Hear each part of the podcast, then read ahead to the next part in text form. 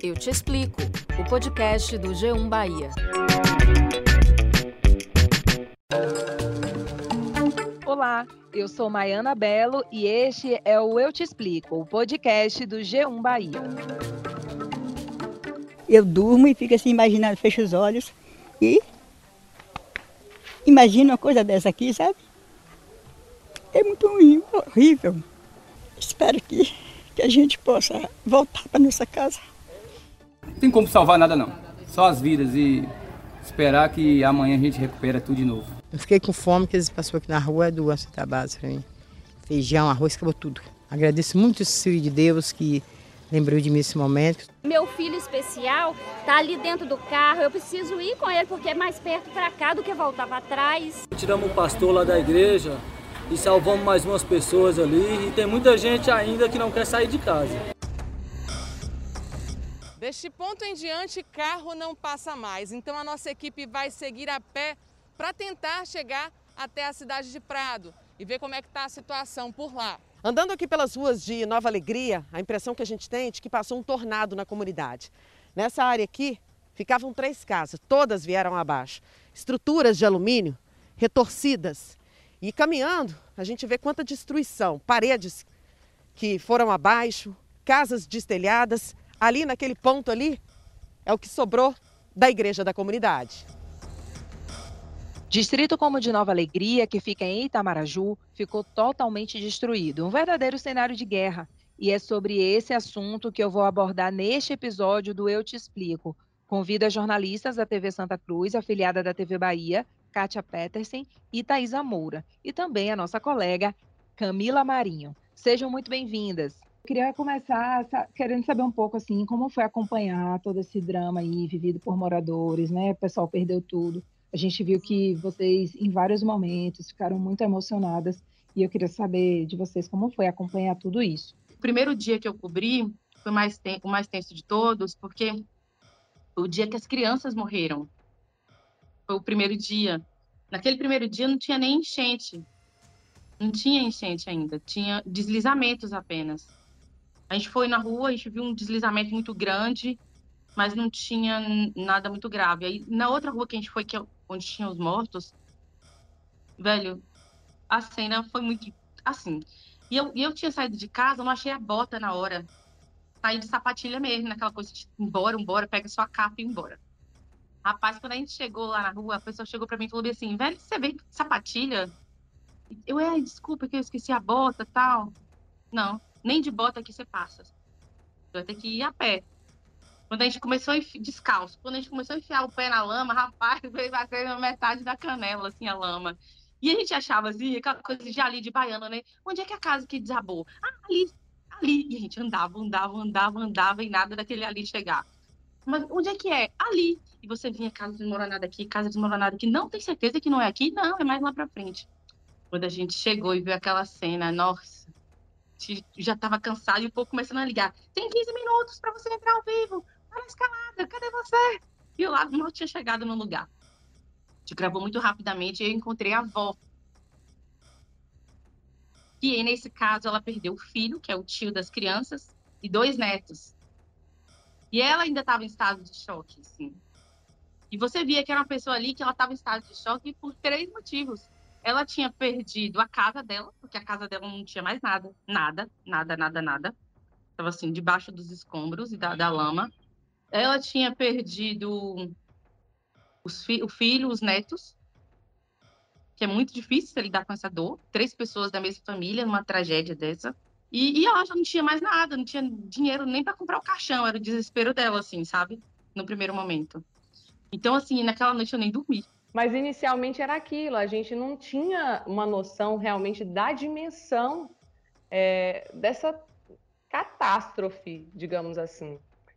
E primeiro veio a chuva forte, né? Aí eu fui, trabalhei um dia, voltei para folga e no dia seguinte sair da folga de novo para poder realmente ajudar nessa cobertura. Trabalhei em Teixeira de Freitas, que tinha saí para trabalhar em Teixeira de Freitas porque da folga, né?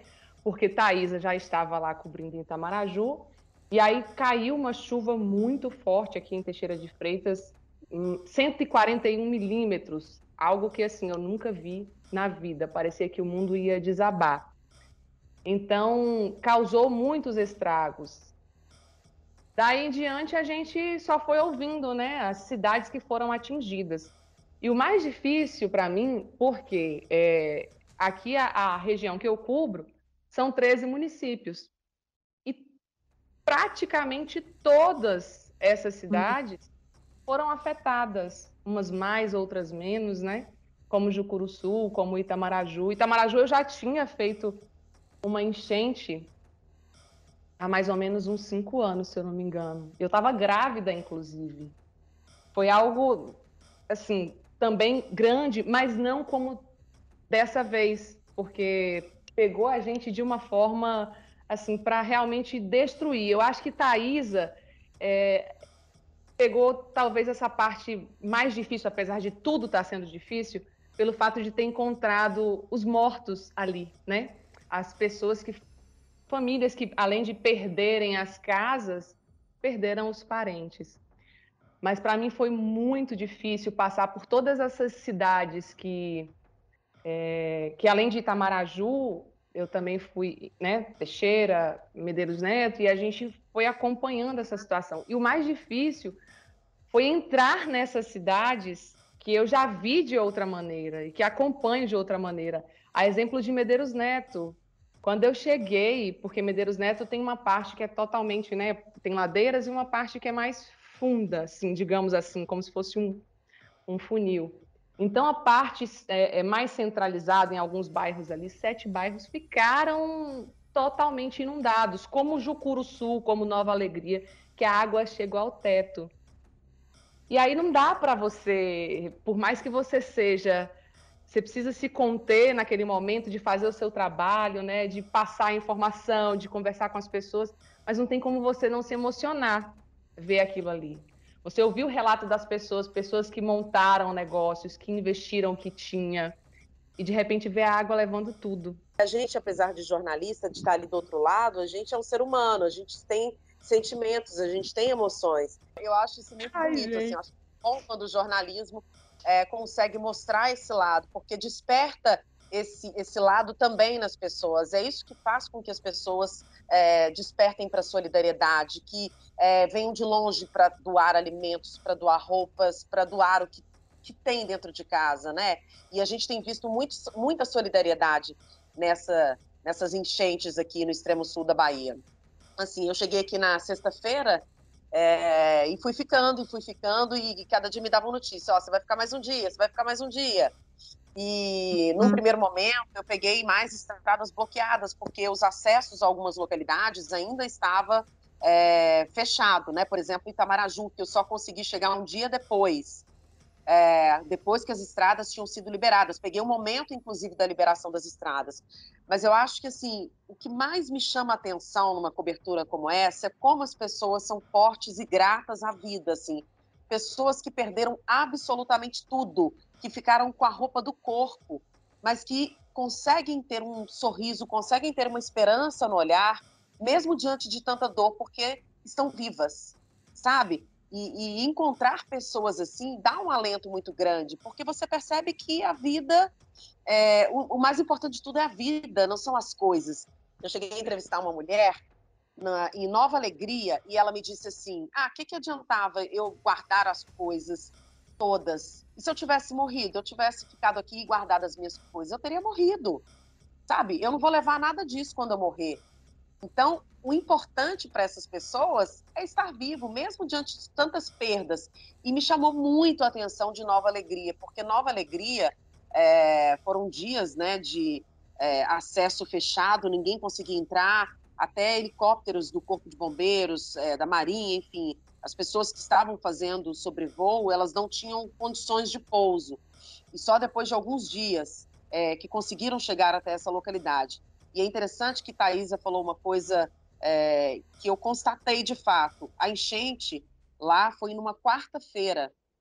E as notícias foram chegando aos poucos. Só depois é que se teve a dimensão do tamanho, da proporção dessas enchentes. Nem mesmo as autoridades sabiam. As, depois que os vídeos, que as coisas começaram a surgir, que a gente percebeu a gravidade da situação, especialmente em Nova Alegria. Sobrevoando Nova Alegria, a impressão era de que a cidade tinha é, passado por um tornado. Um tornado tinha passado por Nova Alegria. E lá em Nova Alegria, eu encontrei um senhorzinho de 69 anos, e aí ele estava na rua, sentado na beira de casa, e um monte de porta-retratos secando ao sol. E aí fui conversar com ele. Ele falou: ah, esse aqui foi o que eu consegui salvar. Eu falei: nossa, eu consegui. Aí ele falou assim: eu podia perder tudo, mas eu não podia perder meu pai e minha mãe para ficar olhando para eles. Meu pai e minha mãe eram tão abençoados que ficou na parede. Onde a água passou, ficou pregada aí, ó. Foi aí eu peguei, tô lavando, lavei e botei para enxugar. É, isso aí é bacana mesmo.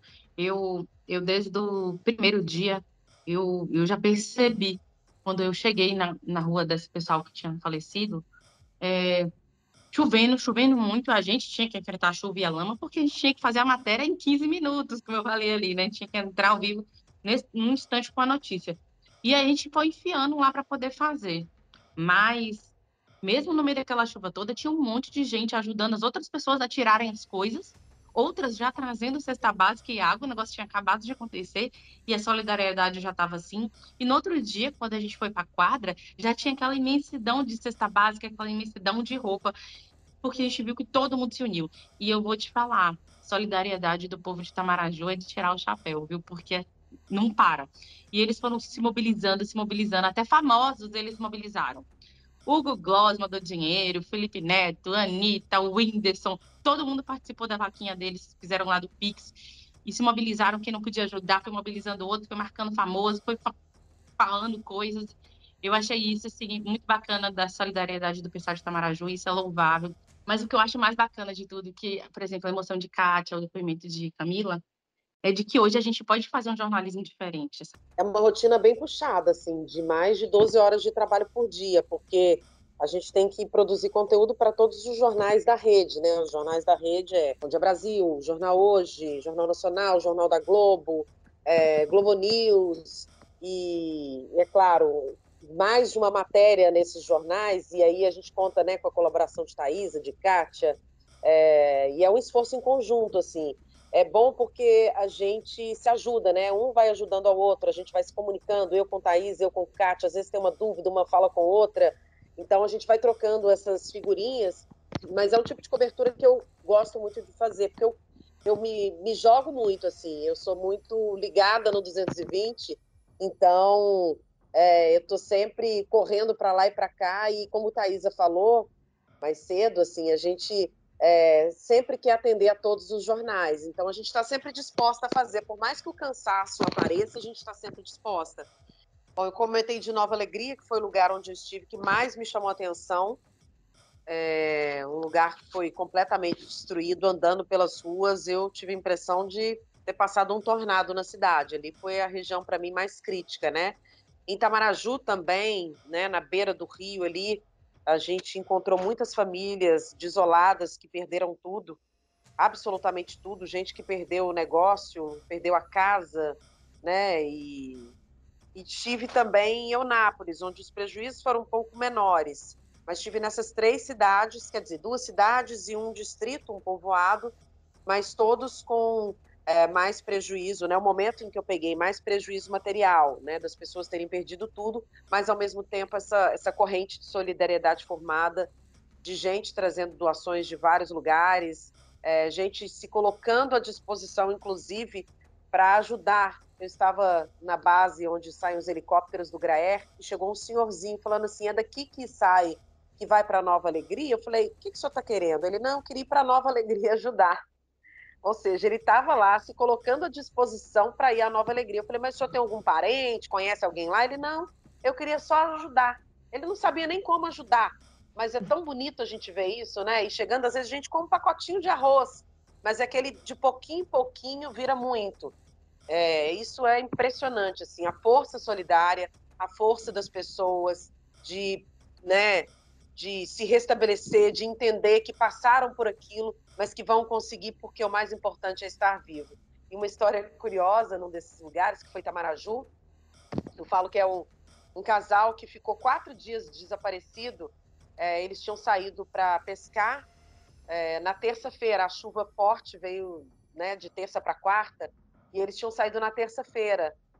E aí veio a chuva, não conseguiram voltar, se abrigaram numa parte alta da localidade onde estavam e estavam sendo dados como desaparecidos, como mortos já. Uhum. Os vizinhos chorando, filhos chorando. E aí, depois de quatro dias, eles retornaram para Itamaraju, depois que as coisas tinham se acalmado. Né? Esse casal retornou uhum. e foi recebido com festa, porque estava todo mundo dando o casal como morto. E aí eles voltaram, e quando voltaram, viram que tinham perdido tudo, mas é, estavam vivos. É, a, gente, a, gente, aprende muito né, com, com essas coberturas, assim. É, falando dessas cidades que a gente passou, eu digo, né, Itamaraju, visitei alguns lugares, é, Prado, mas Medeiros Neto me chamou muita atenção pelo fato, assim, foi o segundo momento que eles viveram, né? Em 1968, eles também enfrentaram uma enchente. Tão feia a situação quanto essa, mas a cidade cresceu um pouco mais. E nessa situação agora, metade praticamente da população ficou debaixo d'água. E ali, é, onde ficou tudo inundado, que em alguns pontos o, o nível do rio chegou a subir mais de dois metros, então chegou a, a, ao teto das casas, aquelas que eram de dois andares, né, que muitas pessoas ficavam lá ilhadas e ver realmente também a destruição, até aquilo que isso que Camila relata em, em Nova Alegria, né, que aconteceu. Você vê todo o comércio de uma cidade ser destruído, levado mesmo, né? E, e, e as pessoas ainda, claro que em situação de desespero, né, de como vão recomeçar, mas muitos ainda agradecendo pela vida. E o que chama a atenção, assim, é que o nível do rio por lá começou a subir à noite, e aí quem podia saía para ajudar. Eu entrevistei um, um, voluntário lá, porque a gente, né, para passar, passeou pela região ali alagada do centro, e a gente foi de canoa. A gente chegou em um dos acessos em um, um momento em que a concessionária de energia estava lá justamente para para desligar, né, isolar a questão do risco, porque é, a fiação estava muito baixa, o nível do rio muito alto e o risco era grande. Além também da questão de postos de combustíveis que as bombas voaram, né, a, força da água arrancou. Então, uma situação muito delicada. E você vê as pessoas, é, no momento desse de desespero, quando chegou a noite, de querer ajudar né, o, o, conterrâneo, o amigo, ou até aqueles que nem, eles nem tinham tanta, né, tanta intimidade, a solidariedade mesmo, a empatia. E aí, é, esse voluntário, que também, num, num outro momento, estava num outro barco com a gente, durante a entrevista eu perguntei para ele: hoje vocês têm um barco? Porque eles estavam fazendo, é, resgatando os moradores, né? É, tirando essas pessoas que estavam ilhadas. Falei, ontem, como é que foi para poder ajudar? É, foi no braço mesmo, foi no peito. Então eles encararam a chuva, a enchente, tudo para carregar e tentar salvar o que dava. Pessoas que estavam só com a roupa do corpo mesmo e sem saber como é que ia ser dali para frente, né? E aí quando chega assim essa essa solidariedade às vezes eu fico pensando assim, que mundo é esse que a gente vive, né? Em que o egoísmo impera. Mas em situações como essa, assim, às vezes eu olho e falo assim, dá para acreditar na humanidade. Ainda dá para ter fé. Muito obrigada pela participação de vocês. Eu amei, amei participar de uma outra forma do podcast, como é, contadora das experiências, das histórias, muito bom poder participar dessa forma, adorei. Adorei, ainda mais com essas meninas tão inspiradoras, né? Com esses relatos de vida, com esses relatos de cobertura. Foi maravilhoso. Para você que nos acompanhou, meu muito obrigada e até a próxima. Eu te explico. O podcast do G1 Bahia. Produção e apresentação: Camila Marinho e Valma Silva. Edição: Márcio Souza. Coordenação: Danuta Rodrigues. Gerente de jornalismo: Ana Raquel Copete.